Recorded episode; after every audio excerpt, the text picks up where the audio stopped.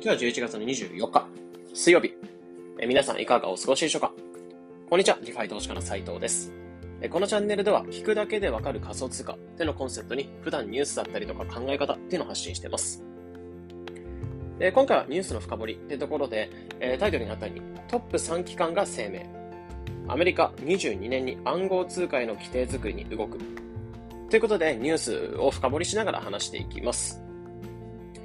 で、ニュースとしては何があったかっていうと、アメリカの銀行局トップ3機関、FRB、OCC、FDIC の3機関っていうのが、とある声明を共同で発表したよというところで、ニュースになってたので、この部分っていうのを深掘りしていきます。で、まず前提として、アメリカっていうのは、投資家保護だったりとか、ルールの統一などを狙いとして、暗号通貨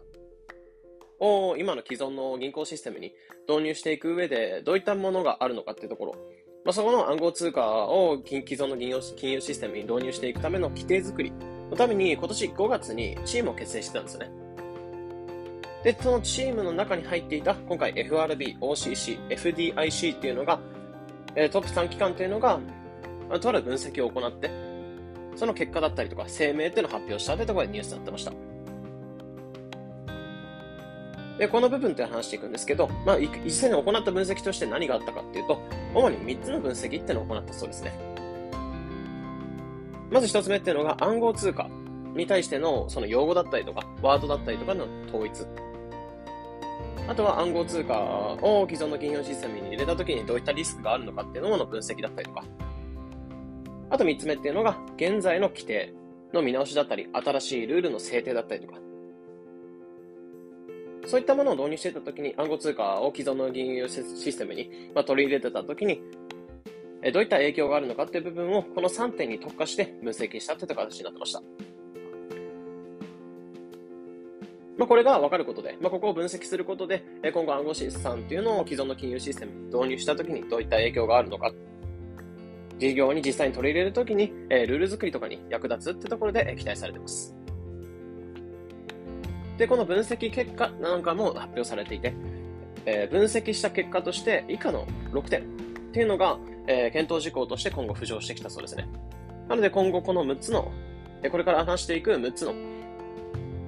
ものをこれから考えていきながら、えー、実際の既存の銀行システムにどういった感じでサービスとして取り入れられるかってところを検討していくそうですね。で、検討していく、えサービスとしては6つあって、え暗号通貨の管理サービス、暗号通貨の売買サービス、あとはレンディングステーキングのサービス、あとは暗号通貨担保にしたローン、あとはステーブルコインの発行、供給、えポートフォリオに暗号通貨を採用することだったり、まあ、この6点での、えー、既存の金融システムに取り入れたときに、えー、どう影響してくるかって部分を今後分析して検討していくって形になってます。なので、既存の金融システム、えー、既存の銀行っていうのが、えー、分析してた結果、えーその影響のないとか、リスクっていうのが、まあ、読みた場合に関しては、まあ、そのルール作りをしたりとかして、えー、既存の金融システムとかがレンディングとかステーキング、あとはステーブルコインを発行したりとか供給すること、まあ、そういったことなんかも全然あり得るよってところになってました。で、このニュース通して思ったのは、まあ、FRB とか、まあ、結構本当に金融のトップって感じだと思うので、まあ、そこが動いてるっていうのは結構大きいなっていうふうに思いました。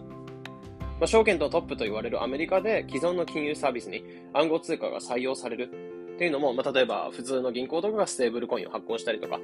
あとはステーキングとかレンディング。まあ、レンディングとかステーキング何かっていうと、えー、単純にお金を預けたりとか、借り入れたりとか、あとはステーキングすることで、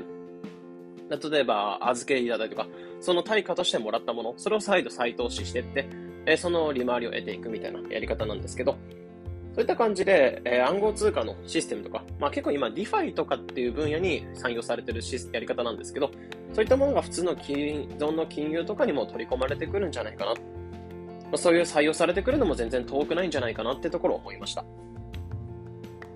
まあ、暗号通貨の単純に発展していくってことが、まあ、こういった今の金融システム、銀行のシステムの見直しにもつながってるなってところであるので、まあ、結構いい影響なのかなっていうふうに思いました。あとは今後金融とかが今の DeFi とか、まあ、分散型金融って感じで、えピアツーピア取引って感じで仲介役がいない、え、金融、金融のやり取り、まあお金のやり取りみたいなものを構築してくれる感じなんですけど、まあ、結構ここに入れたりすると、預け入れたりすると、まあ、かなり利回りが得られるってとこがあるので、今の銀行とかが、まあ、お金を入れるメリットっていうのが少なくなってきちゃってるんですよね。そういったものに、え、今後銀行とかが対応してきて、対抗してきて、預金の金利とか、例えば何十パーとかっていう感じで上げてきて、まあ、うちの銀行に預けた方が DeFi に預けるより、まあ、仲介、まあ、管理もしてくれるし、管理もするし、えー、安全だよ安全でしかも利回りも大きいよっていう感じで、えー、対抗して、そういった預金の金利を上げてくるなんてことも全然あるんじゃないかなっていうふうに思うので、まあ、今後割と注目しておきたい流れだなっていうふうに思いました。というところで今回はアメリカのトップ3社っていうのがとある声明を発表して分析結果っていうのを発表したよ。で、その結果なんかも今後分析していきながら、まあ、今後の既存の金融システムにどういった感じで暗号通貨が入ってくるかってところを検討していく、ルール作りに役立てていくよ。まあ、そういったニュースを今回は、えー、深掘りしました。えー、このような形でこのチャンネルでは仮想通貨についてできるだけ分かりやすくお伝えしております。日々の情報収集やトレードにお役立てください。えそれでは長くなりましたが、良い一日を。